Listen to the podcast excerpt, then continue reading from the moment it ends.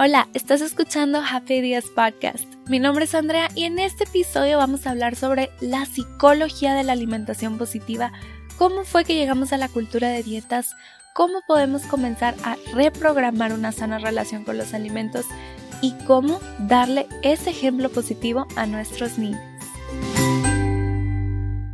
Hello, hello amiga, qué gusto tenerte de vuelta para un episodio más. Estoy muy muy contenta de que estés aquí escuchando este episodio en particular porque siento que es de las cosas más importantes de la vida, la alimentación, algo con lo que lidiamos todos los días como personas adultas pero también como papás. Somos clave en la manera que nuestros hijos se relacionan con la comida y los mensajes que reciben sobre su cuerpo y su salud también. Es por eso que para poder hablar largo y tendido sobre este tema tengo una súper invitada. Ella es Marta García Luna, es nutrióloga, pero además tiene un máster en psicología de la salud y aparte una especialidad en psicología y psicopatología de la nutrición. Actualmente es profesora en la Universidad de Monterrey, tiene su consultorio llamado Vitami y también consulta en el Campestre de Monterrey. Así que como ves, aquí tenemos pura calidad de invitadas súper especialistas en el tema y como ya te estarás imaginando, no solo hablaremos sobre la salud física, sino también de la salud emocional y psicológica que rodea la alimentación, cómo impacta nuestro día a día. Y Marta nos hará una invitación para reflexionar sobre los mensajes que tenemos programados así como lo que le estamos transmitiendo a nuestros hijos nos aconseja y nos regala estrategias que puedes aplicar el día de hoy para comenzar o continuar con una sana relación con la comida. Así que sin más preámbulo, aquí está mi conversación con Marta, que la disfrutes mucho. Hola Marta, bienvenida a Happy Days Podcast. Qué emocionante el tema que vamos a tocar hoy. ¿Cómo estás? Muy bien, Andrea, muchas gracias por invitarme. Y para contarles un poquito a mis amigas que nos están escuchando cómo nos conocemos Marta y yo. Pues les diré que esta historia va unos 10 años atrás. Estudiamos en la misma universidad y como las dos somos unas intensas, fuimos parte de la misma federación de estudiantes. Y este grupo es como las mesas directivas que te encuentras en cada carrera, pero esta mesa directiva era de todo el alumnado. Los 12 mil estudiantes con los que contaba la UDEM. La mesa de las mesas. La mesa de las mesas. Eh, a esas personas representábamos. Y pues aquí un saludo a nuestros ex feudemitas si nos están escuchando.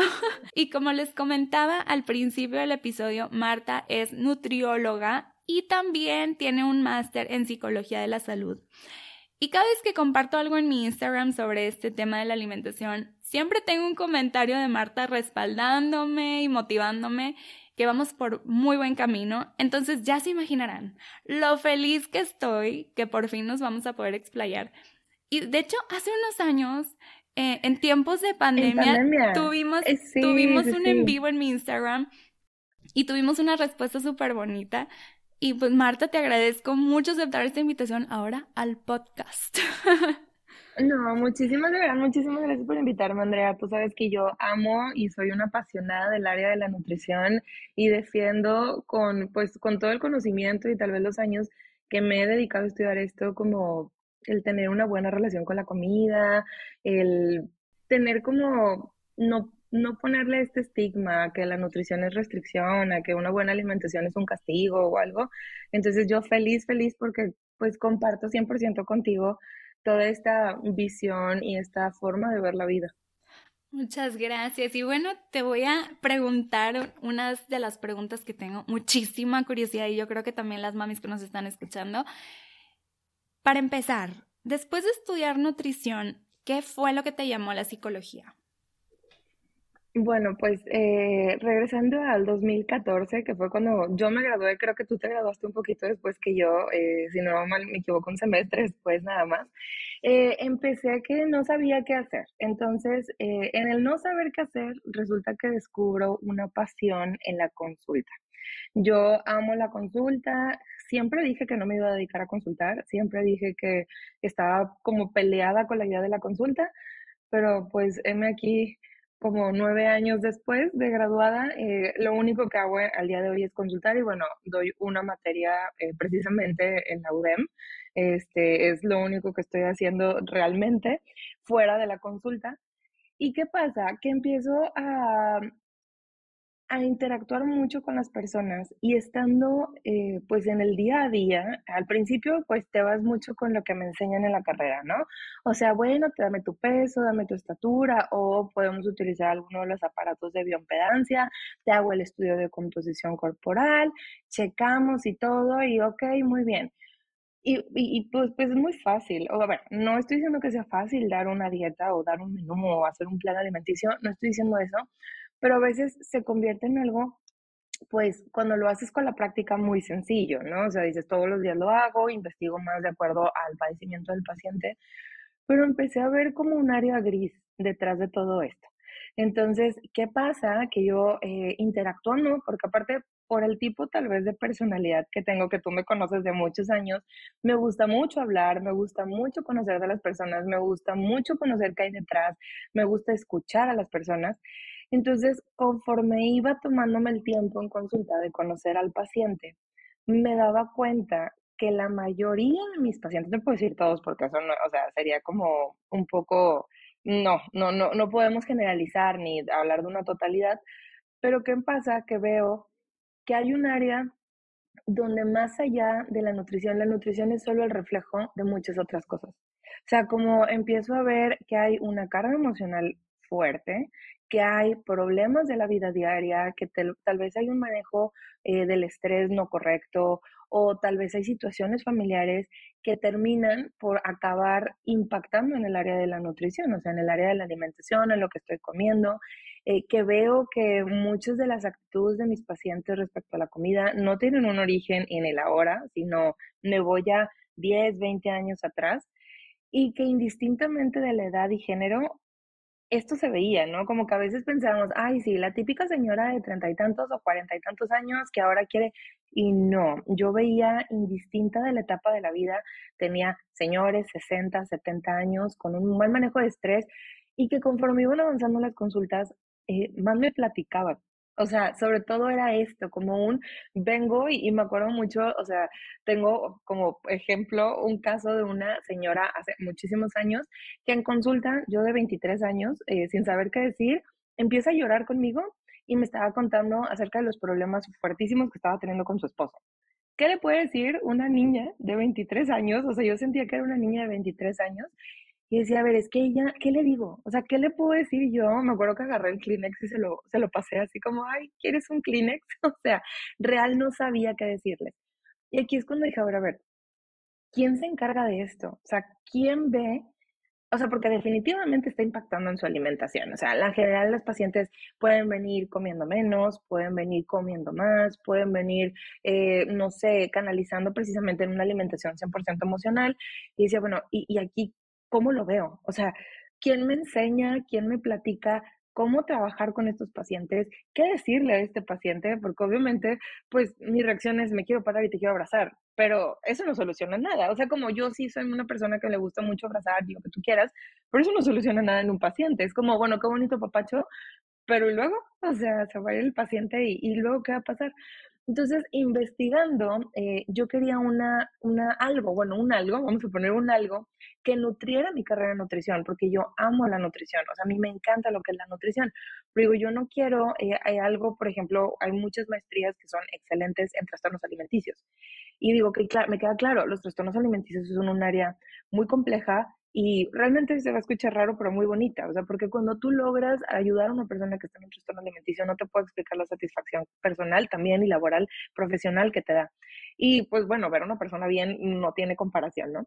Pero decía, bueno, y todo lo que hay antes de un trastorno alimenticio, todo lo que hay a la par, o sea, ¿dónde, quién me cuida a esta población? Que, a ver, Andrea, seamos honestos, es donde estamos todos. O sea, es donde generalmente nos movemos todos. Entonces sí fue, ok, vamos a investigar, vamos a investigar y buscando y casi todos eran o me iba a psicología de la alimentación o me iba a trastornos alimenticios. Decía, bueno, ¿y dónde está esta área? Y por es el destino, aquí en Monterrey, eh, bueno, yo estoy en Monterrey, aquí en Monterrey eh, encuentro una maestría que se llama Psicología de la Salud. Entonces, es como esta combinación de, eh, es la psicología aplicada en seres, ¿sabes? La psicología de la salud es tú como ser humano que estás sano y se presentan cosas que alteren nuestra salud, mas no cambian a una enfermedad. Ejemplo, la ansiedad.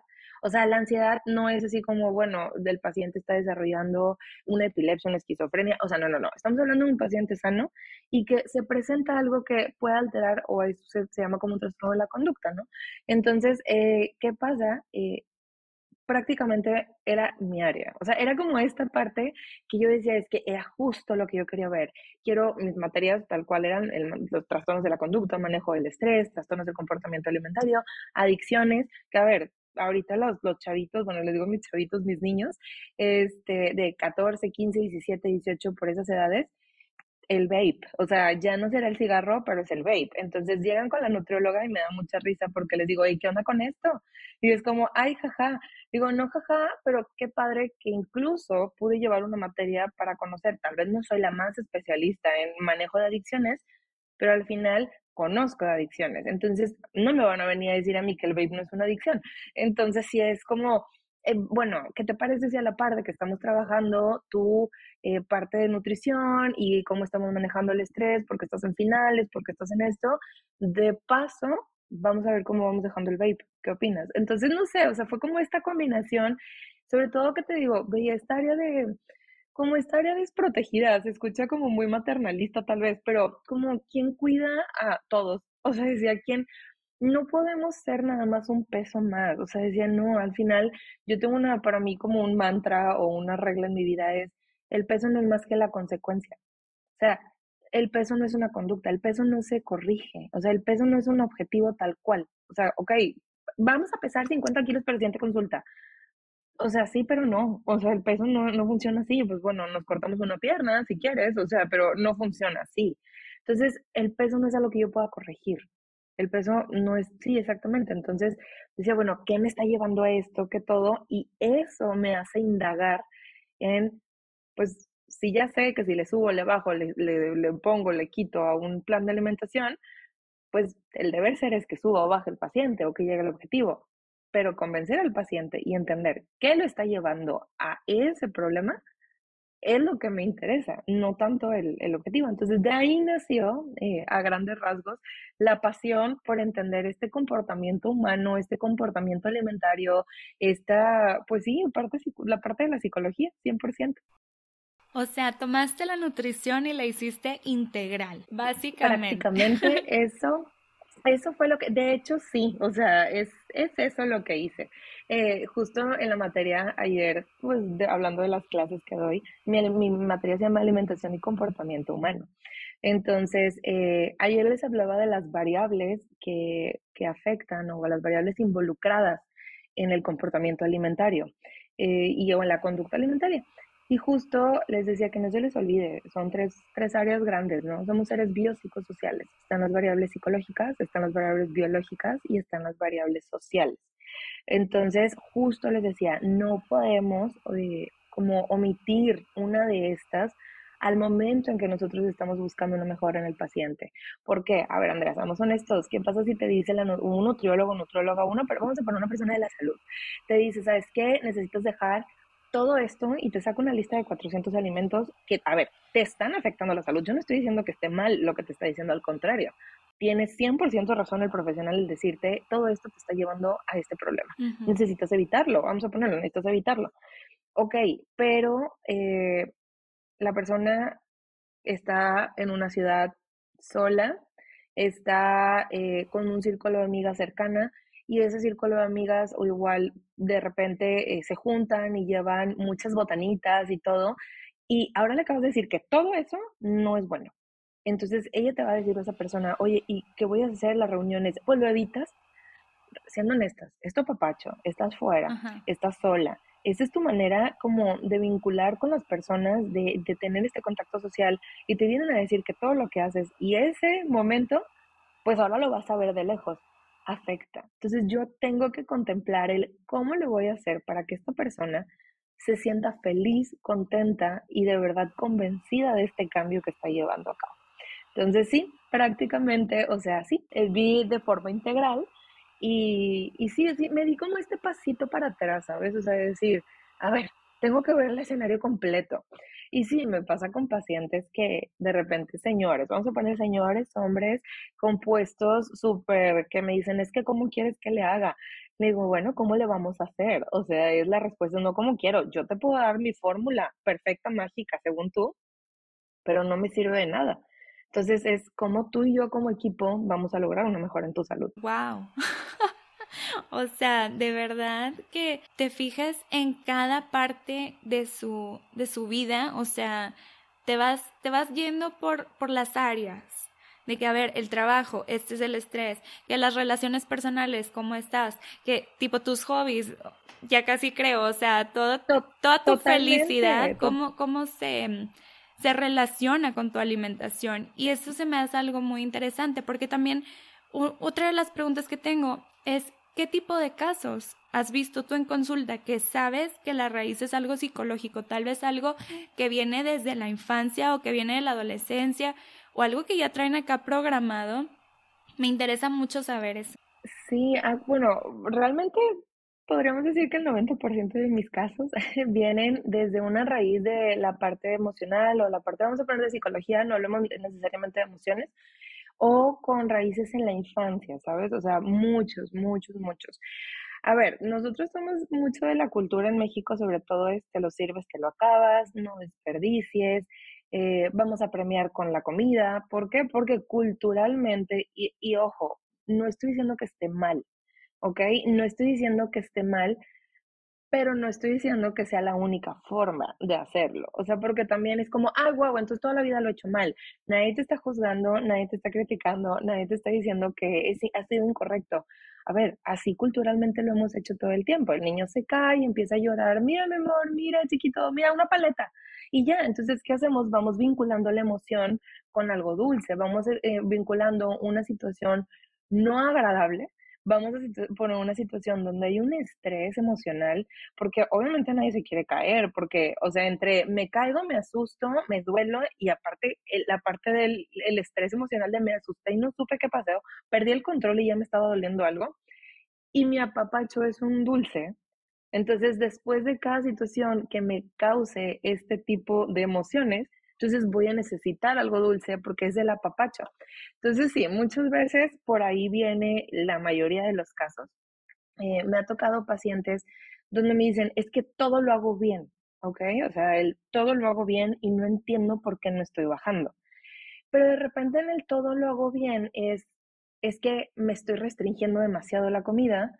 ¿Por qué? Porque esa es la manera de hacer bien las cosas. O sea, si yo mientras más me restrinjo, mejor entonces voy a estar, pero no se están dando cuenta que el fin de semana, cuando quitas el factor estrés, nos vamos al otro extremo. Entonces dices, a ver, a ver, o sea, estamos vinculados como al, mientras más estresado estoy, más me restringo, más satisfacción me da, entonces traen un desajuste brutal, ¿no? O sea, por ese lado. Pero te voy a poner un caso muy eh, concreto de niñas. Yo sé que tú tienes muchas mamás que escuchan tu podcast. digo, voy a hablar de niñas porque ahorita eh, de 10 que veo adolescentes, veo muchos adolescentes, este, pero de, de 10 adolescentes que yo veo, vamos a poner que eh, 8 o 9 son mujeres que tienen y uno es hombre, o sea, en, en, relación a algún problema alimenticio. No le vamos a poner la etiqueta de trastorno alimentario o de trastorno de la conducta alimentaria, solamente un problema. ¿Qué pasa? Que muchas veces viene justo lo que dices de la infancia, ¿no? Vengo viendo que en mi casa la restricción es la forma de comer, ¿ok? O sea, yo veo que siempre es inclínate por siempre lo más saludable y mi mamá siempre dando el diálogo de eh, tengo que estar más delgada, tengo que estar más flaquita, tengo que verme más bonita, ya ve la lonja como me puse, estoy bien gorda ahorita, estoy todo. Y yo lo he visto, yo lo he visto porque yo he tenido mamá e hija sentada. He tenido mamá que voltea con su hija y le dice, es que ya sé que te sientes incómoda porque estás gordita.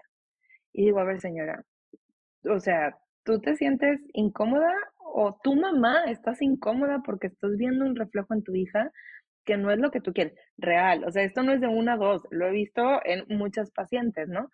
Entonces de repente volteo y digo, el origen no es mi pacientita, el origen es todo lo que ha vivido a lo largo de la vida, ¿no?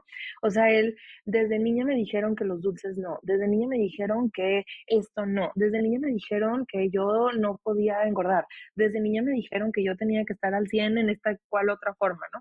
Entonces, sí lo veo súper seguido, más seguido de lo que me gustaría, realmente uno no quisiera ver eso en consulta, y 100% viene de la infancia, de cómo se trabajó, otro, hay muchas situaciones de estrés.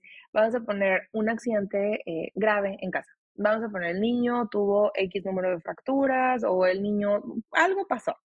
Y no se trabajó porque tú lo sabes también que ese tipo de situaciones hay que trabajarlas. O sea, no puede ser el, ay, que se le olvide, cuando yo esté más grande ya nada más medio se va a acordar. Todo, todo afecta en el desarrollo.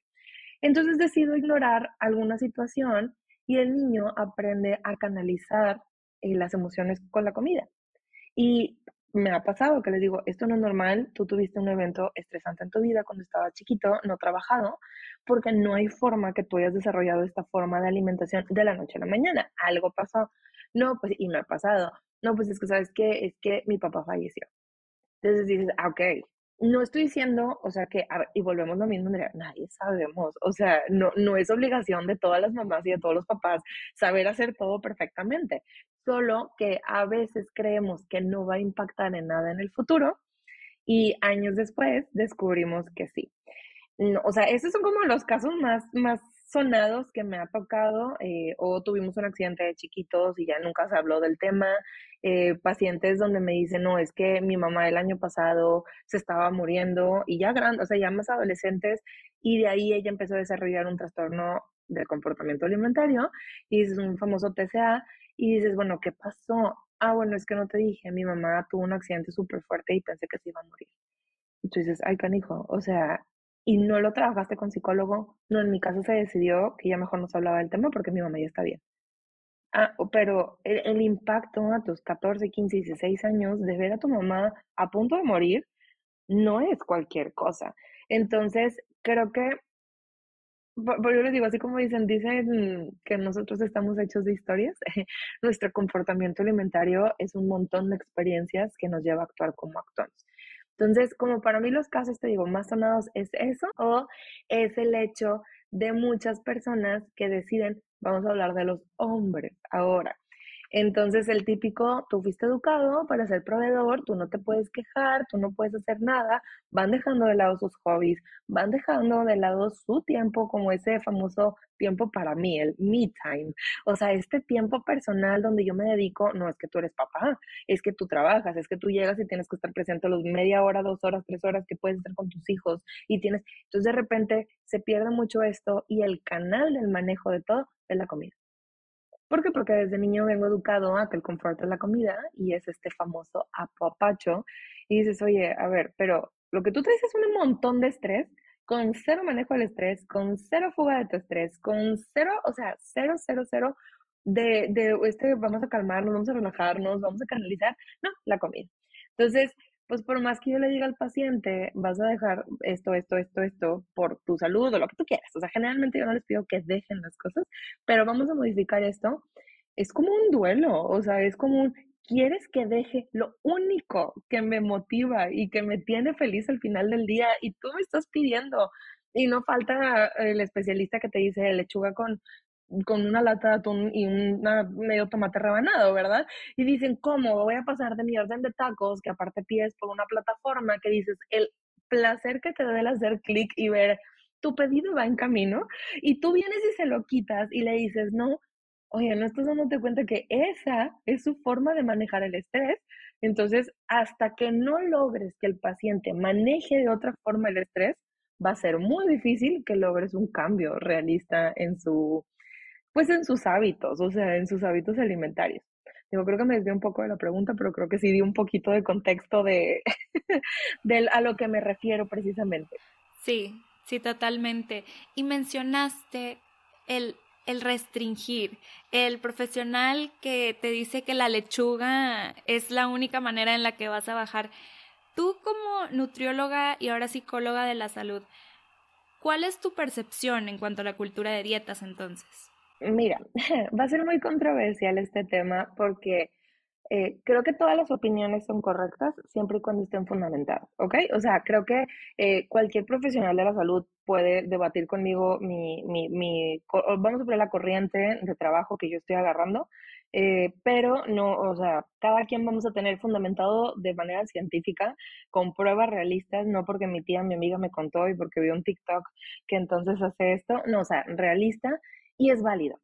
Yo personalmente en lo que he investigado es que el 97-98% de los planes de alimentación restrictivos terminan regresando al punto de origen con una reganancia o no hablemos de peso, reganancia del punto original. ¿Qué quiere decir? Que de repente eh, podemos ver pacientes, no sé, que eh, tienes porque te urge, porque tienes una condición de salud y sí, tienes que quitarlo, pero porque no, a ver, tu riñón está en juego, o sea, ahí creo que no hay un, ahí no hay un punto de negociación, o sea, tu vida está en juego, punto, o sea, lo vas a hacer porque te quiero vivo. Pero una vez que pasas esa etapa de, ok, ya te salvé, ya, vamos a estar todos en orden, no te vas a morir, no va a pasar nada, tu riñón ya me ayuda con esto, sí tienes que empezar un proceso donde el paciente opte por un estilo de vida adecuado a su condición. ¿Qué quiere decir? Que no lo veas como esta eterna dieta de restricción y del no puedo, del no debo, de esto no entra en mi dieta. Entonces, pero bueno, eso, eso considero como que vamos a hablar de condiciones especiales. En un paciente normal que quiere llegar a un objetivo, que no tiene una condición de salud, que sea como algo riesgoso de que realmente te puede llevar a un problema muy, muy grave, incluso la muerte, Vamos a hablar en un paciente normal que quiere un objetivo, eh, no sé, subir, bajar de peso, marcarse, no marcarse, este, comer, bueno, lo que tú quieras. Yo personalmente considero que las dietas restrictivas no sirven. Yo. ¿Y por qué? Porque una restricción es una prohibición. ¿Qué pasa cuando a un niño le dices, no puedes? O sea, yo tengo muy presente, y se los acabo incluso de platicar ayer en la clase de mis alumnas, que les decía, ¿qué pasa? A mi mamá, mi mamá me acuerdo mucho que me dijo, una, pero me lo tengo súper presente, yo creo que de la edad de Alicia o un poquito más chiquita. O sea, me decía, no toques la plancha.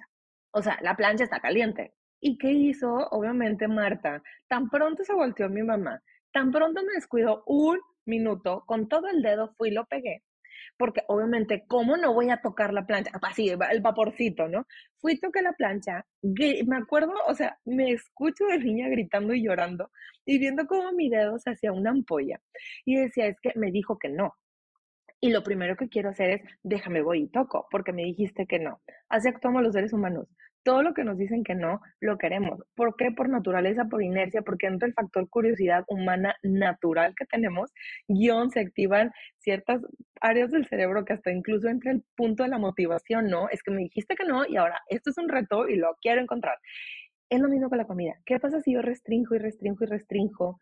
Constantemente es esta lucha, ¿no? Por, pero es que yo lo quiero, pero no puedo, pero yo lo quiero, pero no puedo. Entonces se hace un estrés emocional innecesario, pero que de alguna manera estamos condicionados que esa es la única forma en que podemos llegar a un objetivo.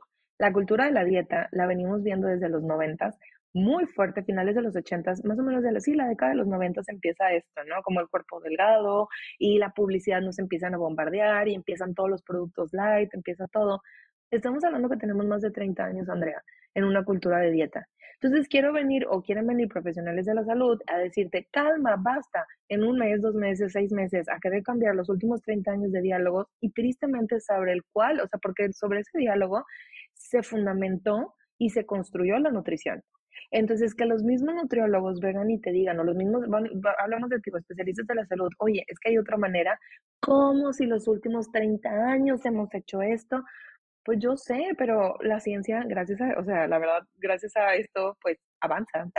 y la ciencia y lo que antes era, antes las cirugías eran súper diferentes a las que son ahorita muchas de estas cirugías. ¿Y por qué? Porque la ciencia avanza. Porque no avanzaría también en el área de la nutrición, ¿verdad? Entonces, si en el área de la salud vienen y te dicen, ¿sabes qué? He visto que la restricción te va a servir. Te va a servir, o sea, te va a servir seis meses pero el periodo promedio en que, pero así lo máximo, y yo sé que no falta alguien que me diga, oye, pero yo bajé y mis 20 kilos siguen abajo. De verdad que padre, o sea, y me encanta encontrar ese tipo de casos. Pero si haces, si haces una introspección un poquito más eh, profunda, te vas a dar cuenta que no te quedaste en la restricción, que adoptaste un estilo de vida y que te convenciste de ese estilo de vida, que tú ya no estás sufriendo, que tú no lo ves como un castigo, que tú no ves los alimentos como una prohibición, que aprendiste a coexistir de una manera feliz. Porque también, eso es otra, la gente tiene muy asociada restricción a infelicidad. Y tú sabes que nadie quiere vivir infeliz. O sea, si tú vives entonces, es que me, da mucha, incluso me, ya me da risa y les digo al paciente, entra a la consulta, es que ya sé que me vas a decir que está mal, es que ya sé que me vas a quitar la comida, es que ya sé que me vas a regañar y yo, órale, pues bueno, ya me conocías, mucho gusto, Marta, ¿cómo estás? Y se empiezan a reír y le digo, no, es que yo sé porque es lo que has visto toda tu vida. Entonces, yo no estoy a favor de las dietas restrictivas, sí estoy a favor de una orientación nutricional. ¿Eso qué quiere decir? Que no significa que estoy en contra de los menús, que no significa que estoy en contra de los planes de alimentación, que no significa que estoy en contra, obviamente, de una modificación de tu estilo de alimentación, o sea, de tu, de tu dieta, si lo quieres ver así. Pero eso no quiere decir que entonces si no te matas de hambre, si no te estás vomitando por llegar, porque, ah, también tenemos la contraparte. Llegan los pacientes que me dicen, me quería vomitar todo el día por la cantidad de comida que me puso la nutriólogo o el nutriólogo para llegar a un objetivo.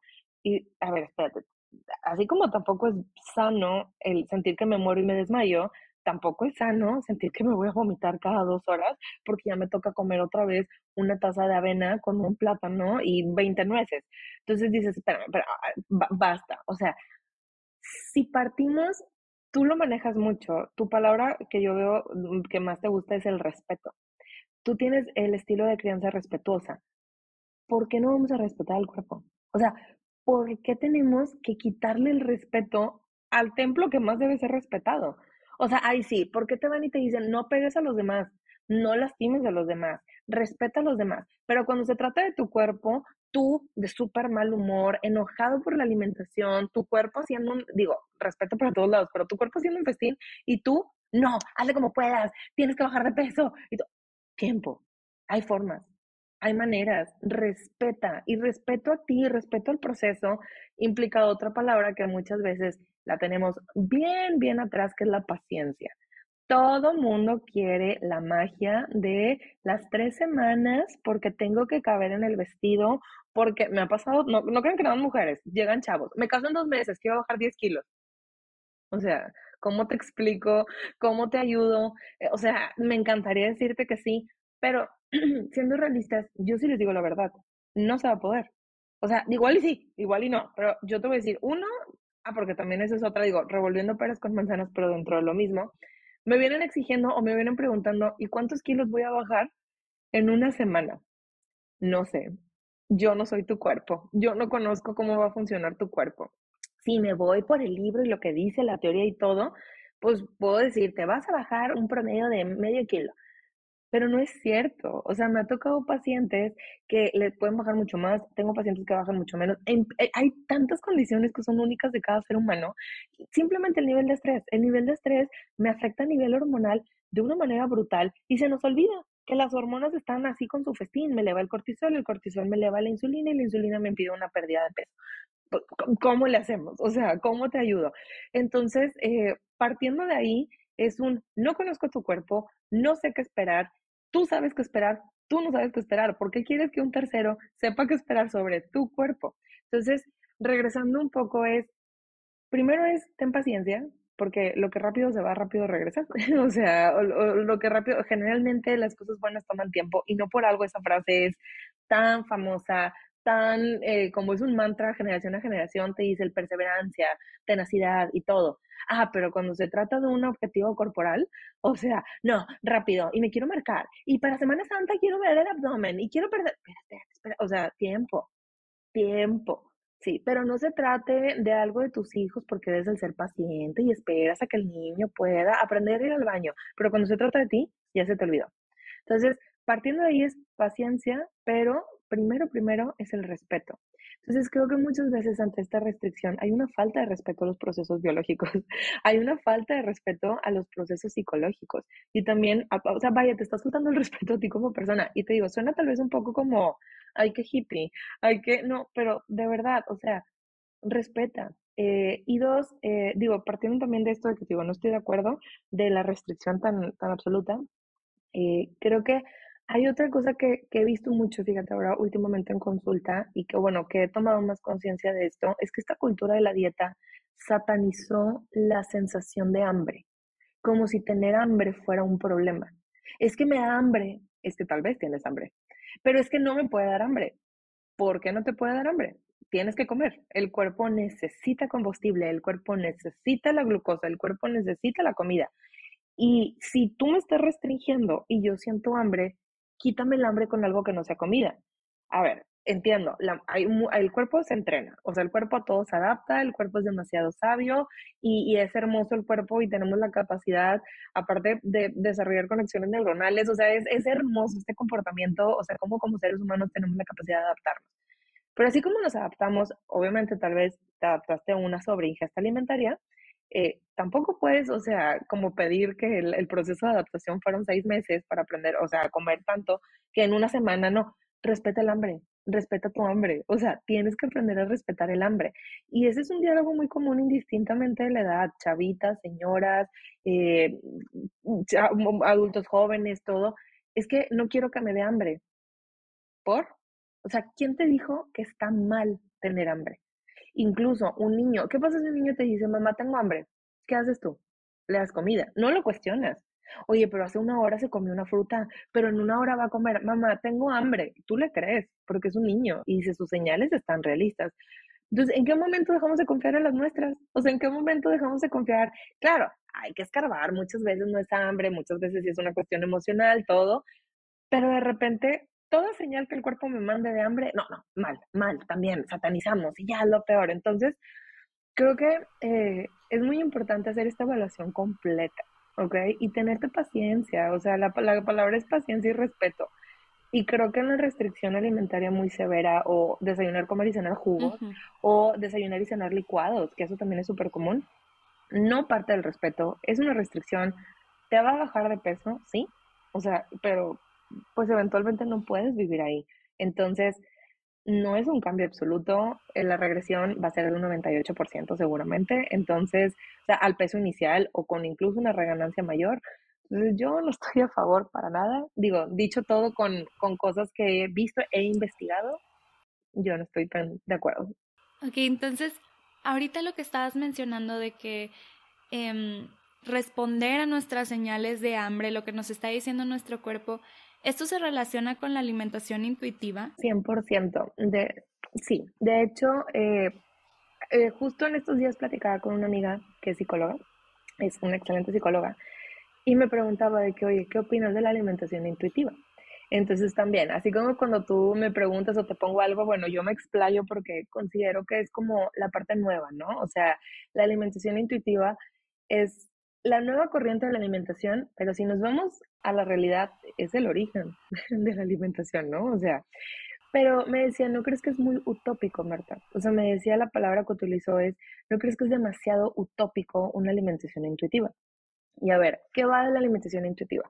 La alimentación intuitiva me dice que yo tengo que aprender a respetar, escuchar mi cuerpo y darle a mi cuerpo lo que él necesita. Que porque, ah, ya me acordé porque ella me decía, ¿cómo vas a vivir en una alimentación intuitiva si tienes diabetes, si tienes hipertensión, si tienes síndrome ovario poliquístico? O sea, ¿cómo, cómo, ¿cómo es posible que la gente diga que puedes vivir así?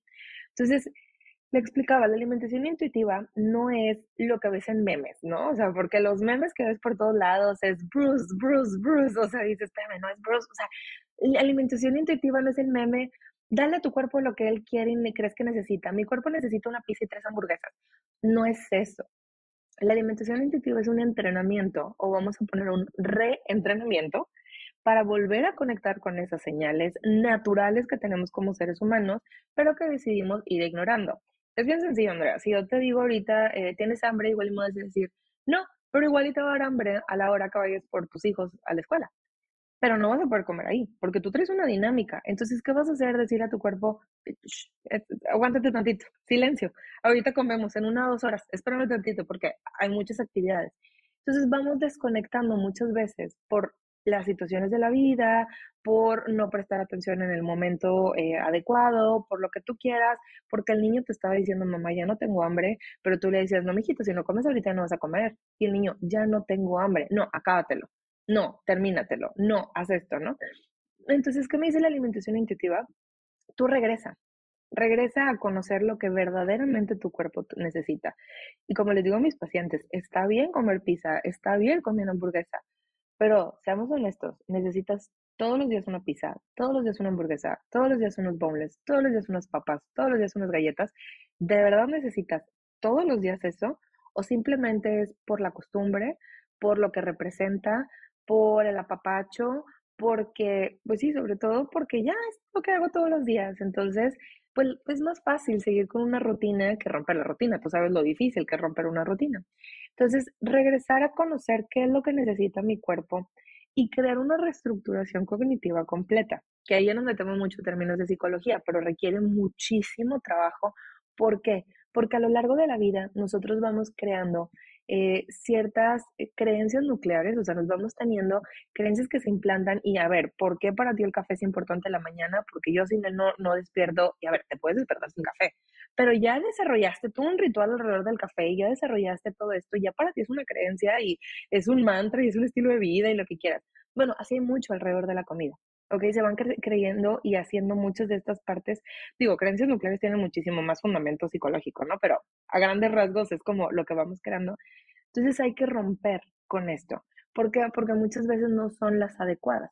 ¿Qué quiere decir? Eh, vamos a poner, cada que me quiero relajar, tiene que haber una cantidad de comida porque si no, no me relajo. Y tú no lo piensas.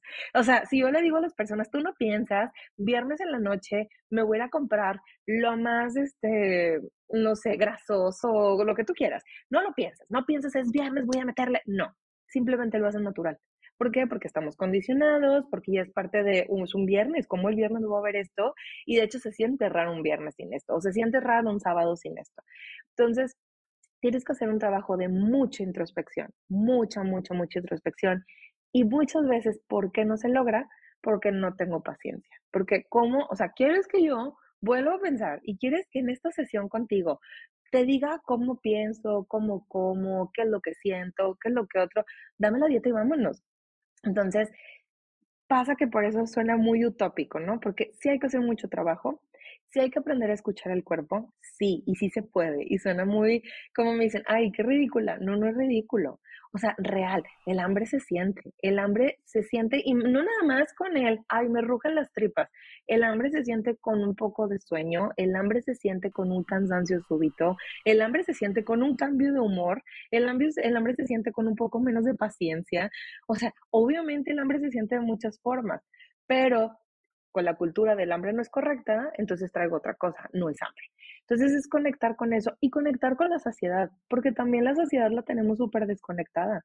O sea, muchas veces ya no quieres, ya no quieres. O sea, tú dices, ya estoy llena, pero el plato tiene comida.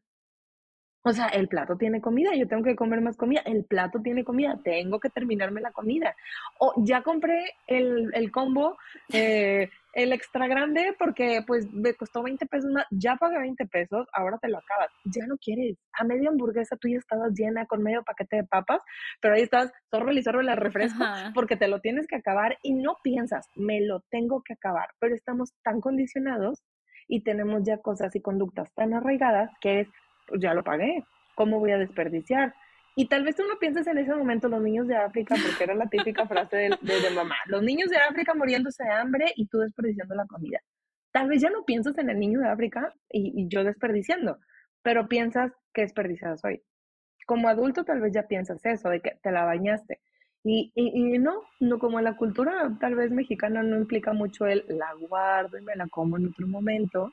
No, me la tengo que acabar y acábatela. Y, y, ok, entonces cuando vuelves a conectar con las señales básicas, de ahí de hecho tiene aproximadamente son 10 pasos, que es también señal, o sea, como tengo esto, dos, la alimentación intuitiva, no existen los alimentos buenos y malos, que también existe ahorita un tabú alrededor o sea, si te comes el dátil con eh, crema de cacahuate natural y chocolate arriba, que es una receta que traen ahorita viral, derretido pero 80% cacao, es súper saludable. El sneaker o el Milky Way o el chocolate que tú quieras, qué cosa no, tipo, lo peor, tu salud, pero... A ver, a ver, a ver. O sea, entiendo el punto. Hay cosas que naturalmente son mejores. Pero nadie se va a morir por un sneaker, nadie se va a morir por un Milky Way. Claro, o sea, el exceso. como porque de repente el exceso, todo, y a ver, y exceso de dátil con crema de cacahuate y el chocolate amarillo, o sea, es lo mismo. Sí, claro. O sea, nadie te está diciendo que uno quite el otro. Entonces, quitar como esta clasificación, conectar con los sentidos, respetar, es que de verdad, de hecho, la base de la alimentación intuitiva es el respeto a tu cuerpo. Volvemos, el respeto es la base de todo. ¿Por qué vamos respetando la crianza? ¿Por qué vamos respetando a los hijos? ¿Por qué vamos respetando todo, menos a nosotros? Menos a nosotros. Entonces, esta es la alimentación intuitiva. Es difícil.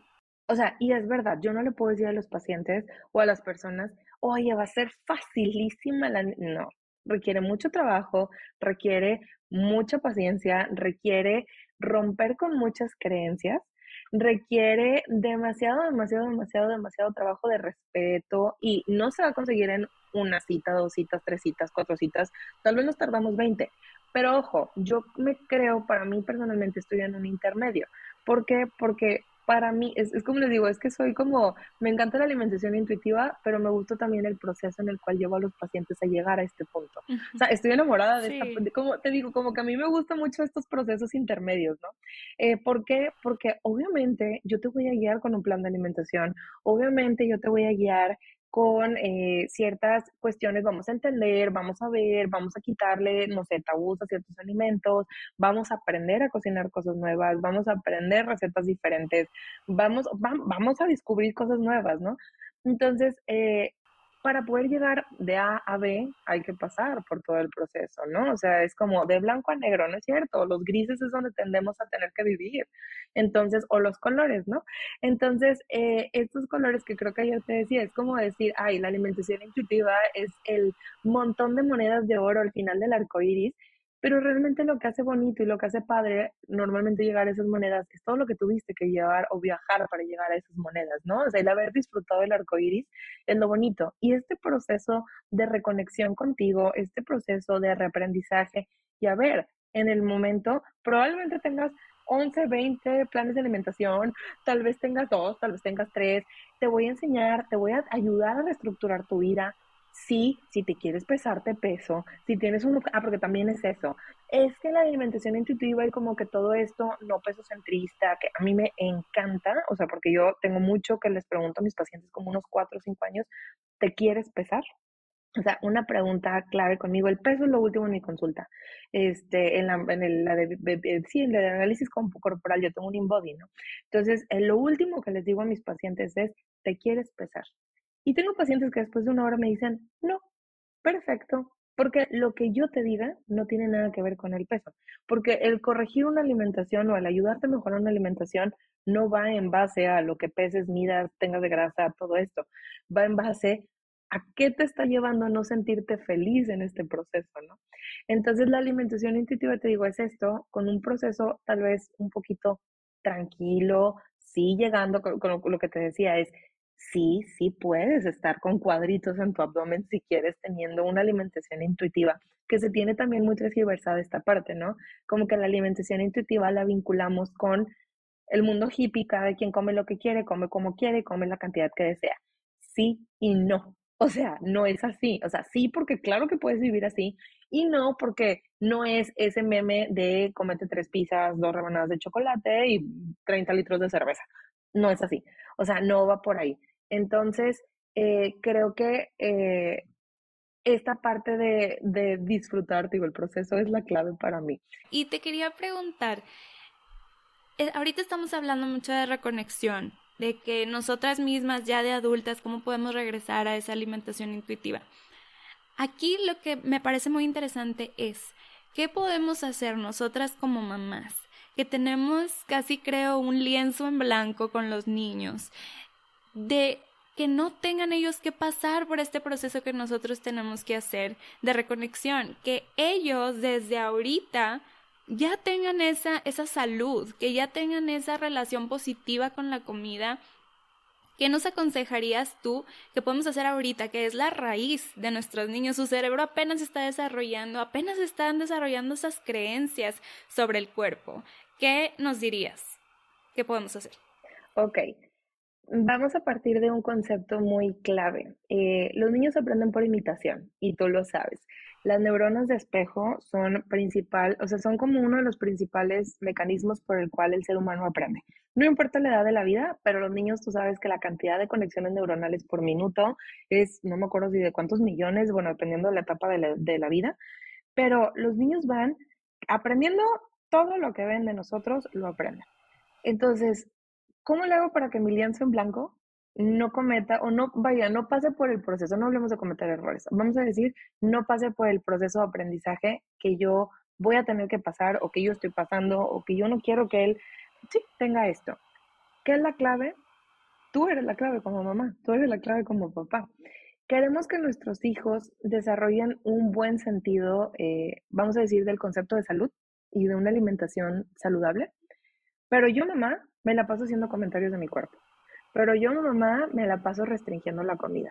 Esta semana una paciente me dijo, eh, mi mamá, le porque siempre una de las preguntas clave es, bueno, platícame cómo es tu mamá y tu papá en relación a la comida. Yo sí les pregunto mucho, sobre todo a los adolescentes, y eso me dice la cultura alimentaria familiar, ¿verdad? O sea, porque la familia es el origen de todo. Cuando te digo de todo, la familia es el origen de todo. Es de primera gente, o sea, es con quien socializas, es de quien aprendes, todo. Me dice, ah, bueno, es que mi mamá siempre, siempre, siempre se ha restringido la comida. Mi mamá siempre se restringe para merecer. Mi mamá siempre tiene que, eh, no sé, como eh, dejar de comer todo el día para poder eh, comer tal o cual cosa. Entonces, si tú vas creciendo con este concepto a lo largo de la vida, ¿qué esperas que tu niño o tu niña de 14, 15 años te diga? es que me tengo que restringir. Y tú, no, pero ¿por qué? Tú estás chiquito, tú no mereces, tú no puedes, tú no debes estar a dieta, ¿qué te pasa? Pero mamá, si desde que tengo cuatro años la palabra dieta y restricción está en mí, en mí, o sea, en mi casa, eso es lo normal. Me ha tocado donde tengo a la niña y tengo a la mamá y la mamá le dice, pero es que, digo, con casos estamos hablando de, no sé, pacientitas que tienen un riesgo severo, ya casi en diagnóstico anorexia nerviosa, y voltean y me dice la, la mamá, o están las dos y me dice la niña, es que yo no quiero comer tanto huevo. Mi mamá come claras, porque yo tengo que comer huevo. Y voltea la mamá, porque yo sí puedo y tú no. A ver, partiendo de ahí, nuestro trabajo, ¿por qué? Porque obviamente es que yo no, yo estoy gorda, tú no. Yo puedo, a ver, a ver, señora, estamos hablando que ella aprendió la restricción en casa, pero tal vez la niña no veía que cada fin de semana la mamá, porque ella ya se dormía a las 8 o 9 de la noche, la mamá abría una botella de vino con el papá y comían papitas y comían de todo, porque entonces en nuestro momento, entonces se nos iba al otro extremo la, la restricción, ¿no? Entonces, ¿qué pasa? si tu mamá tienes un mal diálogo y tu papá tienes un mal diálogo con la comida, es que de verdad tenemos que tener mucho como, no cuidado, es mucha conciencia, porque no, no hablemos de cuidar, tú no tienes por qué cuidar las cosas con tus hijos, teóricamente ser tú es lo más bonito que le puedes regalar a un hijo, pero sí tenemos que tener mucha conciencia entonces de cómo está mi relación conmigo misma porque eso es lo que le voy a transmitir a mis hijos. Sí, mucha crianza respetuosa, sí, mucho todo, pero estoy cocinando. Hoy no, y voy a comer sin carbohidratos porque estoy bien gorda. Y al niño le pones el arroz. A ver, entonces carbohidratos es igual a gordo. Entonces, en algún punto de mi vida voy a vincular que todo arroz, toda tortilla, toda papa, toda pasta, la tengo que eliminar porque es igual a gordo. Entonces, cuando alguien me diga estás gordo, en automático ya sé que tengo que quitar. Entonces, eso es básico. Dos, la policía de la comida. O sea, la policía de la comida es algo muy común que vemos. Esto sí porque es bueno, esto no porque es malo. Eh, eh, no existen alimentos buenos y malos. ¿Sabes cuándo para mí se me hace que como ser humano, digo, ya triunfamos? Cuando te emociona igual una manzana con crema de cacahuate que un chocolate. Y sí se puede. Y les digo, ¿por qué no? O sea, pero me dicen, ay, ¿cómo? Digo, claro, porque es qué rico se me antoja un chorro, una manzana con crema de cacahuate, o una manzana con tajín, o una, o sea, una fruta, vamos a poner una fruta, unas uvas con esto. Ah, se me antoja demasiado unas papas. O cuando se te antoja igual un bowl de jícama que un bowl de papitas. Y no estoy diciendo porque no la estás escogiendo desde la restricción, la estás escogiendo real desde el antojo de estoy disfrutando lo que me está dando este plato de jicama y estoy disfrutando lo que me da este plato de papas. Y tendemos nosotros como papás o como adultos a decir, es que esto es lo que yo tengo que comer. Es que esto es lo que yo tengo que quitarme. Y, híjole, ¿cómo me choca la palabra tengo?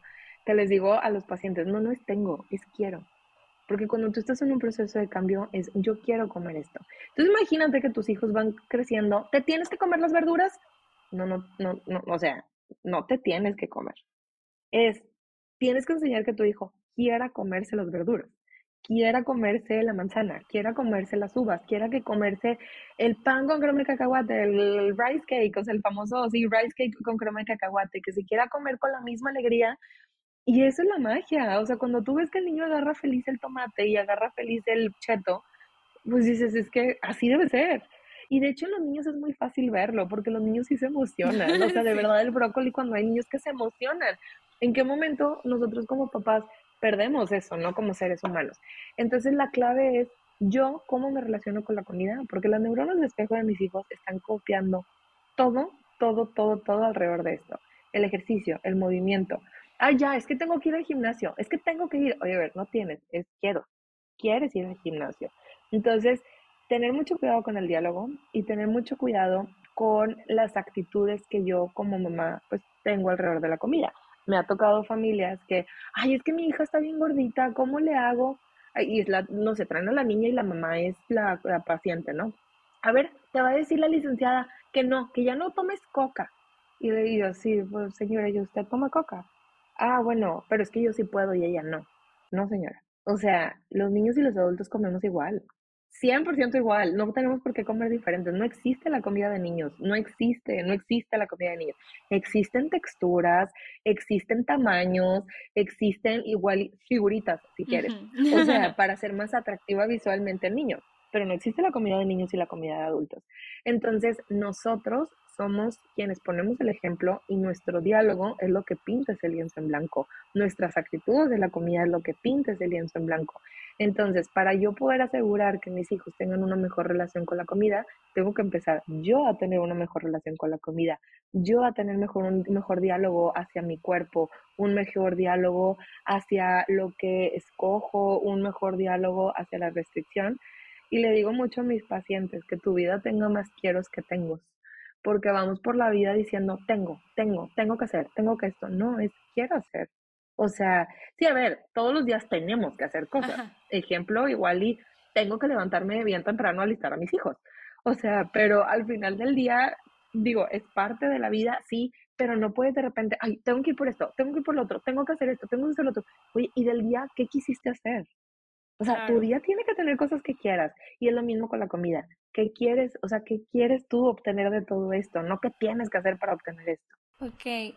Y algo que, que las nuevas mamás hemos estado viendo mucho, ahora sobre todo en, en los, las nuevas cuentas de Instagram sobre alimentación, em, es que en el mismo plato pongamos la verdura, la proteína, tipo lo, lo que comúnmente vemos como un plato completo y la galleta y el pastelito y el dulce. Y se me, me hace mucho sentido porque ahora los niños podrían estar comprendiendo que todo eso es igual. ¿Qué, ¿Qué, impacto, ¿Qué impacto tiene que nosotros hagamos eso? Mucho, o sea, al final del día lo que pasa es que nosotras, vamos a hablar de, de tú y, yo, Andrea, este, somos una generación del premio. Somos la generación de, si te acabas el plato, te doy un dulce. Si te acabas el plato, hay postre. Si te acabas el plato, te doy esto. Entonces somos la generación de, te tienes que comer eso para poder merecer lo otro. Entonces vinculamos como una experiencia desagradable todo lo que tengo, que tengo que hacer para poder obtener el, premio que quiero. Entonces, cuando la comida deja de ser un premio, se convierte en algo natural para nosotros hacer la decisión. Entonces, prácticamente con un hijo es exactamente lo que estás haciendo, quitarle la etiqueta de buena y mala o de premio y castigo, castigo es la verdura, porque te la tienes que comer y el pastel es el que te quieres comer. Entonces, eh, pero ¿Por qué se crea esta etiqueta? Porque la mamá va escondiendo el, no, no te puedes comer esto hasta que no, te... o sea, tú misma le enseñas al hijo la etiqueta inconscientemente, a ver, y es normal. Probablemente hace 60, 70 años, tal vez nuestras abuelitas, las que tenemos abuelitas un poquito ya mayores, si ven en ellas, yo lo veo en esa generación, existe poca estigma en la comida. O sea, es como un, no, no existe mucho esto, sino somos la generación precisamente que en los 80s, 90s, que son la de nuestros papás, empezó el boom de la cultura de dietas, empezó el boom de los alimentos light, empezó el, ahí sí, la etiqueta de lo bueno y lo malo. Y somos, digo, somos el experimento de muchos años, pero sí, nosotros acarreamos muchísima publicidad, acarreamos muchísima cultura de dieta, acarreamos, acarreamos muchísimos errores, pero está bien, es la curva de aprendizaje también de toda una ciencia. Pero eh, si nosotros, o sea, nos damos cuenta, somos la generación del premio. Sí, tienes mucha razón, porque ahora me, me haces dar cuenta que sí, o sea, nuestras abuelitas, o sea, dentro de, de, que vengan a comer, siempre está el postre.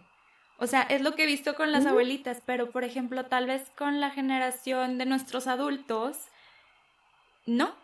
O sea, así que comemos, comemos y ya, y si, y si acaso es el postre, va a ser hasta la merienda, o de que mañana, este... El fin de semana nada más, porque sí, es cierto, tienes mucha razón. Ahora, nuestras abuelitas, eh, también hay muchos factores sociales que se han ido como agregando, ¿no? Que tenemos que nuestras abuelitas no tenían eh, redes sociales, no tenían eh, una televisión en la cual perder toda la tarde sentados, las actividades eran mucho movimiento, entonces la comida era lo que es. La comida era lo que es. Es un combustible. Es un placer porque es un gusto comer rico, pero es un combustible. O sea, mi mamá dice que ya cuando estaba chiquita se podía comer un gansito todas las noches y después de, digo, todas las tardes, todas, de su postre era un gansito o un pingüino, pero se salía a jugar toda la tarde. Se salía a patinar, se salía a andar en bici, se salía a jugar con una pelota, se salía a jugar lo que fuera. Dice, toda la tarde me movía, pero yo jamás pensé en esto me va a engordar, esto es malo, esto es bueno, esto nada. Si no fue hasta que ella fue adolescente o adulto joven, que fue, acá hijo tengo que bajar de peso, que si lo vemos en los ochentas, ¿qué pasa? Empieza la cultura de las dietas. Entonces, para mi mamá eso no existía. Y ella crece y empieza a ver esto y, e inconscientemente los papás lo implantan en nuestra generación y nosotras estamos como viendo todo lo que hemos batallado y dices, basta, ya no, quiero que mi hijo batalle. No queremos Prácticamente volvemos a la raíz, a la raíz y al origen de todo. Entonces, así es como funciona. Y, y sí, lo que me encanta es que estén haciendo esto, que es, estoy poniendo en la misma línea todos los alimentos no te obsesionas con, con cierto de que como te lo restringen, como es nada más un premio, es lo único que yo quiero. Y la verdad, yo sí lo he visto mucho porque no te digo que lo he aplicado desde que Alicia era una bebé, pero cuando fui enterándome del tema, cuando fui más este, estudiando sobre la alimentación, porque ya cuando, no sé, empezó los sólidos y, no sé, que ya te vas como que impregnando más de cómo funciona el cuerpo. Dije, ¿sabes qué? Ya, o sea, no va a haber, no va a haber restricción de que esto es bueno, esto es malo, dejé de etiquetar la comida, que si tiene antojo de esto, ahí va a estar que, el, que la galleta al lado del, del pollo. Y sabes, yo sí he visto que funciona. O sea, yo sí he visto que si le pongo todo en el mismo plato, primero agarra el pollo. O sea, y otros días, primero agarra la galleta. ¿Por qué? Porque tiene antojo. Pero se come el pollo. Pero se come el pollo sí, después. Pero se come el pollo. Ajá. Es, por antojo. Entonces yo veo, mira, ¿sabes qué? Yo confío mucho en, en el sistema de mi hija porque ella me dice, cuando ya acabó, yo creo que todo empezó cuando le empecé a, enseñar el, eh, la seña de Old Done, yo tenía lenguaje de señas, yo le decía, ya terminaste. Y si me, ella me hacía la seña, yo le quitaba el plato. No decía que, en serio, ¿no quieres un poquito más? ¿Una cuchara más? No. Yo era de que, ok, ya terminaste. Entonces ella sabía que si ella hacía esa seña, el plato se iba. Entonces ya pasaron cuatro años y si ella me dice, all done, ya acabé, yo le quito el plato y ella se va a jugar. Y así es como funciona. Entonces yo confío mucho en ella. Si me, si llega la noche y le digo, ¿tienes hambre? ¿Quieres cenar? Y me dice, no, nos vamos y nos bañamos. O sea... No hay ningún niño, ningún niño se va a morir de hambre. Sí, exacto. No existe. No existen niños con pulsiones suicidas, por el amor de Dios. O sea, eso es clave. El niño no va a dejar de comer en huelga de hambre. Tendría una condición médica, ¿verdad? Sí, sí, sí. Niños Pero así como el niño sano, o sea, no, no tengo hambre, no tiene hambre. Y ahí va uno como papá, pero ¿cómo no tienes hambre? Porque tú tienes cenando a las 8 de la noche desde que tienes uso de razón, no significa que tu hijo tenga que cenar a las 8 de la noche contigo con las cantidades que tú consideras óptimas. Claro, pero el día sin comer o un día sin comer ya está, hay algo malo, hay algo, raro. Y la intuición de algo pasa, la intuición de mamá no te va a dejar que eso pase. Entonces, este, pero, oye, nada más se comió medio taquito, no tienes que forzarlo. El niño nada más quiere medio taquito, déjalo. Déjala, no va a pasar nada, o sea, no. O que se quiere comer el puro, el puro aguacate en vez de la tortilla. Déjalo. Déjalo, déjalo. Y también, a ver, también seamos honestos, los alimentos dulces tienden a ser muy, muy, muy, muy, muy paliativos. Eso quiere decir que a nivel paladar te gustan mucho y va a sentir una atracción mayor. Entonces, también tener cuidado de que no toda la dieta en sí sea azúcar, ¿verdad? Porque si tiene un factor adictivo, si tiene un factor a nivel cerebral, tampoco nos podemos hacer mensas como que, ay, no hace nada. No, no, sí, sí hace. O sea, ¿para qué nos hacemos si hay algo que hace? Pero si nosotros sabemos darlo a la par que lo demás, difícilmente se va a crear esta sensación de adicción. Aparte, viene, generalmente viene acompañado con restricción, guion, entonces me voy por el azúcar, se libera. No nada más la cuestión que me da el azúcar, sino el, tema de recompensa. Hay un factor de motivación a nivel cerebral, se liberan muchos neurotransmisores, ciertas hormonas, y luego voy, la búsqueda, recompensa, motivación, la endorfina, todo lo que da casi casi, este, junto con la dopamina de que ya obtuve porque me da felicidad, pues bueno, se hace un sistema de recompensa un poco complicado vinculado al azúcar pero como un, niño no lo tiene. Bueno, a menos que uno se lo desarrolle, ¿no? Él, eh, sí, sí, porque ¿cómo, ¿cómo empieza a pasar esto? Si no te acabas la verdura y si no te acabas el pollo, entonces, este, sí, va, vamos a, a, tener la galleta. Entonces es, me esfuerzo porque pues yo quiero la galleta y ahora ya se hizo un reto y, y, aparte es el premio y aparte a nivel, obviamente a nivel cerebral, ¿tú crees que a un niño el sistema de recompensas no le afecta? 100%. 100% los neurotransmisores no es como que nada más funcionan en adultos, o las hormonas no nada más funcionan en adultos, la felicidad es indistinto de la etapa de la vida. Entonces, pues tú lo estás fomentando, ¿no? Entonces sí, sí es muy, muy, muy, muy importante ver esta parte. Eh, y me encanta que ya, o sea, que realmente a nivel eh, infantil, ya vamos a poner, porque es, otro, es otra corriente de la nutrición, ya se está implementando esto, porque es, es volver a la alimentación intuitiva. O sea, real, la alimentación intuitiva no es la intuición, pero es escuchar las señales del cuerpo. Entonces, si tú estás dejando que tu niño escuche las señales, mejor dicho, si tú como adulto también escuchas las señales del cuerpo de tu hijo, ya lo hiciste. Él te está diciendo, él te está diciendo todo. Son los maestros más hermosos que puedes tener. Sí, entonces, en resumen, lo que tenemos que hacer es trabajar en nosotros, cambiar nuestra perspectiva de la alimentación y dejar de etiquetar la comida como buena o mala, como premio y saludable. Eso es englobado. y paciencia. y tener respeto y paciencia. que eso es súper importante también. Wow, Marta. Wow, con toda esta información, estoy encantada, he entendido demasiadas cosas que como adultos hemos estado pasando, yo creo que todos, unos en niveles mayores, otros en niveles menores, pero claro que lo tenemos arraigada toda esta generación y te agradezco muchísimo, muchísimo por tu tiempo y por todos tus conocimientos que hoy nos compartiste.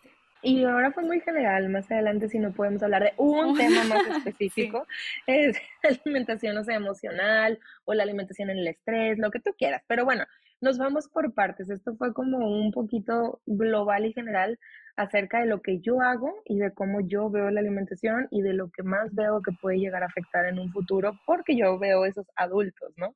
Entonces, pero muchas, muchas, muchas gracias Andrea por invitarme y por tenerme aquí y por dejarme hablar mucho del tema que tanto me apasiona. Con muchísimo gusto y esperamos tenerte muy, muy pronto. gracias, Marta. ¿Qué te pareció esa increíble conversación? Si llegaste hasta aquí, estoy segura que estabas picadísima igual que yo, ¿a poco no? ¿Qué habilidad tiene Marta para ponernos en perspectiva eso que ha estado instalado en nuestro chip interior por tanto tiempo? Y qué bonito saber que podemos amar a nuestro cuerpo y que le podemos enseñar a nuestros chiquitos a hacerlo también. Si te gustaría conocer aún más información sobre esto o te gustaría consultar con Marta, te dejo sus datos en la descripción. Gracias por acompañarnos hoy. Si quieres seguir platicando, ya sabes que me puedes encontrar en Instagram como arroba happyideasmx. Y si quieres aún más consejos, tips, motivación que no comparte en ninguna otra parte, suscríbete a Happy Mail porque también tenemos beneficios y descuentos exclusivos. Te dejo el enlace en la descripción. Nos vemos aquí la próxima semana. Que tengas un muy maravilloso día.